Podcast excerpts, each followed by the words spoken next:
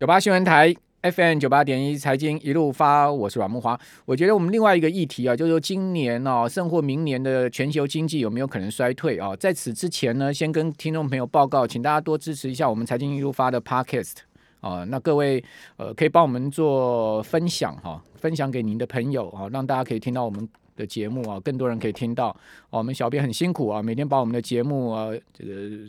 帮我们分段，然后放在 Podcast 上面，好，所以请大家呃支持分享哈，跟呃订阅我们的财经业务发的 Podcast。好，那今天我们同时有直播，好，听众朋友，如果您要看直播，可以上这个 YT 来看哈。呃，我有准备一些字卡跟图表，好，让大家可以。看的呃，这个一边听也可以看得更清楚哈。不过呃，如果说您是听广播也没问题，我会把这个字字卡跟图表都详细说明哈。那今天要跟各位讨论，就是说这一次的原油价格的大涨所带动原物料价格的飙升呢，啊，有没有可能造成后面的经济衰退？好，甚至停滞性通货膨胀的问题？好，那我根据几个现在目前看到的说法哈，先跟各位来用字卡说明哈。好，第一个呢。能源跟原物料价格上涨，哈，最近带动通膨，对经济哈确实已经开始啊，逐渐要产生负面的影响。啊，一家投资机构啊，CIBC 哦，Private Wealth Management 啊，这家投资机构的首席投资长哈，呃，他就说了哈，这个如果说布伦特原油啊，长期哦，大概半年的时间维持在每桶一百二十五块钱美金，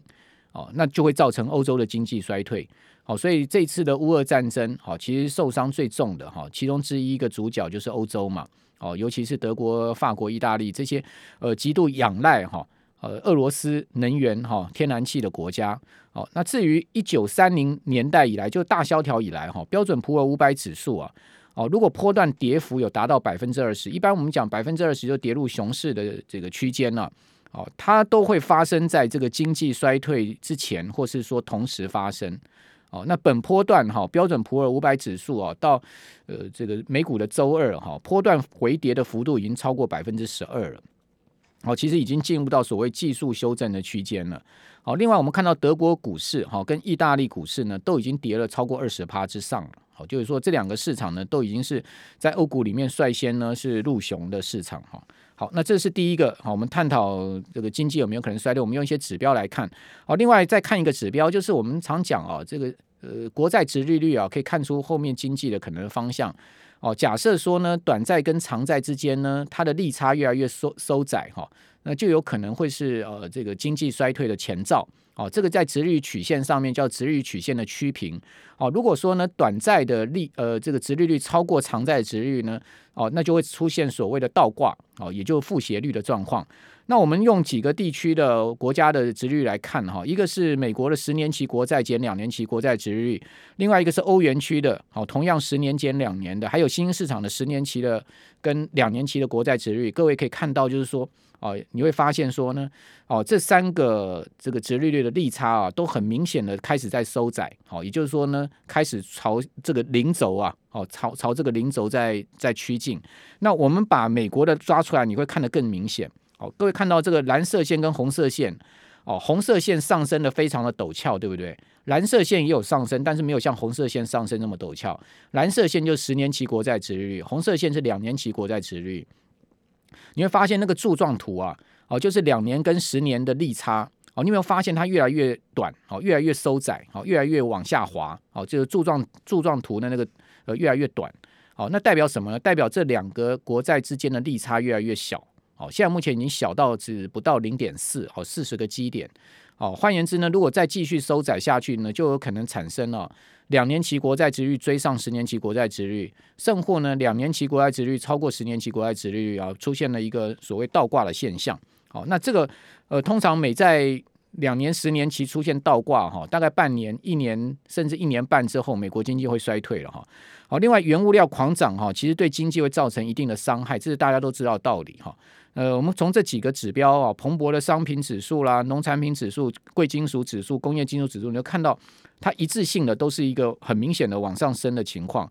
还有呢，就是历来哈，过去从一九七零年代以来哈，这个石油危机了哈，石油危机就出现在一九七四年哈，跟这个一九呃七八年两次嘛哈，两次石油危机，大家发现了哈。一九七零年代以来哦，美国历次的经济衰退啊，它都伴随着一个很共同的现象，就是油价从低点上去要涨百分之五十。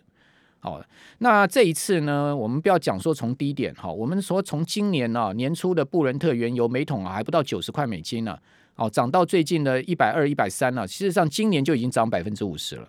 好，所以这样状况之下呢，是不是会造成后面根据过去历史经验的美国的经济衰退呢？我们也可以从这个指标看到。此外呢，我们刚刚有跟各位报告，美国的汽油的平均销售价格，加油站哈加油的这个价格已经创下历史新高，每加仑已经超过四块美金，这是没有有史以来没有见到过的状况哈。那过去各位看到啊，只要美国的油价哈汽油价格飙高啊，它其实呢都是有一个经济衰退的阴影。好，以其以最明显就两千零八年，好，当时呢美国的。呃，这个平均的汽油的价格啊，也飙高到四块美金一加仑。哈，当时呢就出现了次贷风暴。当然，次贷风暴不是说 一定是原物料价格造成的啊，它可能是刺激房贷啊等等，呃，跟美国联准会升息啊等等都有关系哦。但是呢，呃，很凑巧的你会发现，好，这个上一次是有这样的一个经验值。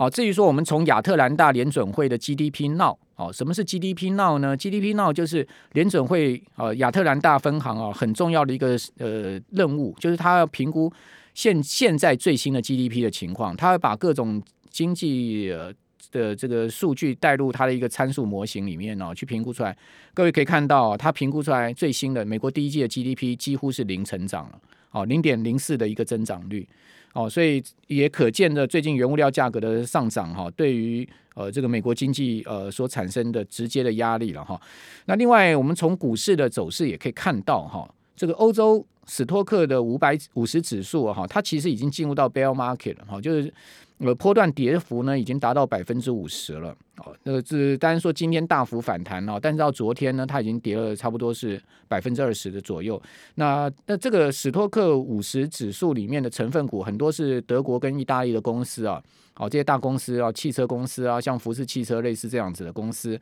哦，那这个呃德国股市我们刚刚讲，它其实也波段跌幅达到百分之二十以上，意大利股市也米兰指数也是同样的状况哈。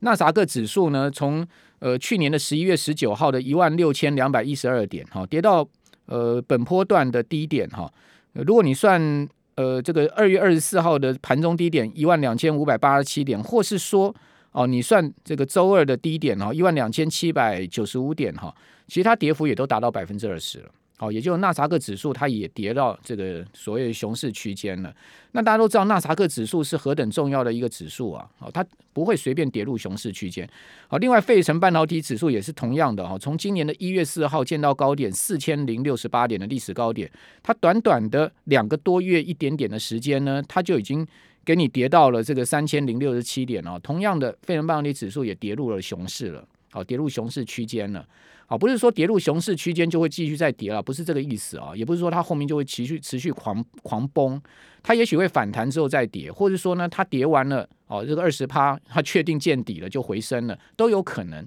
哦。但是我个人是觉得说呢，你会看到全世界这些重要指数都同一样的这个走势啊，到这个熊市区间哦，这不是一个太好的现象哦，应该这样讲。哦，另外呢，韩国股市啊更早见头哦，它是在去年的七月，各位看到六月底七月，它已经见到三千三百一十六点，哦，跌到这个波段，甚至跌破两千六。韩国股市早就已经进入到熊市了哦。那韩国呢，其实有一个很重要指标，它是哦去年八月开始升息的，所以它在升息前就股市就修正了哦。它八月升一次，九月升一次，今年再升一次，所以韩国央行已经连续升息三次了。好，所以我觉得这个升息对韩国股市造成了一定的影响，好，造成了一定影响，因为它是最早见见见这个高点的。好，所以呢，综合我刚刚所讲的这些，从这个宏观的总体经济面，好，到这个股市的这个各国重要指数的走势，乃至于到昨天日经指数，好，已经跌掉了百分之十九，好，接近百分之二十的一个区间了，啊，日经二五指数。哦，今天虽然反弹百分之这个零点六七的幅度哈，但是还是没有人站回两万五千点之上。哦，这个日经是从三万点以上跌下来的。好，所以从这些这个全世界重要的指数来看，哦，都告诉你说呢，这个市场它隐含着一股这个强大的卖压在背后，而这个卖压可能是一个结构性的卖压哦，不会是一个呃所谓呃散户型的卖压。好，那这个如果是真的是这样子的话，那股市的结构面。好，我就值得注意了哈。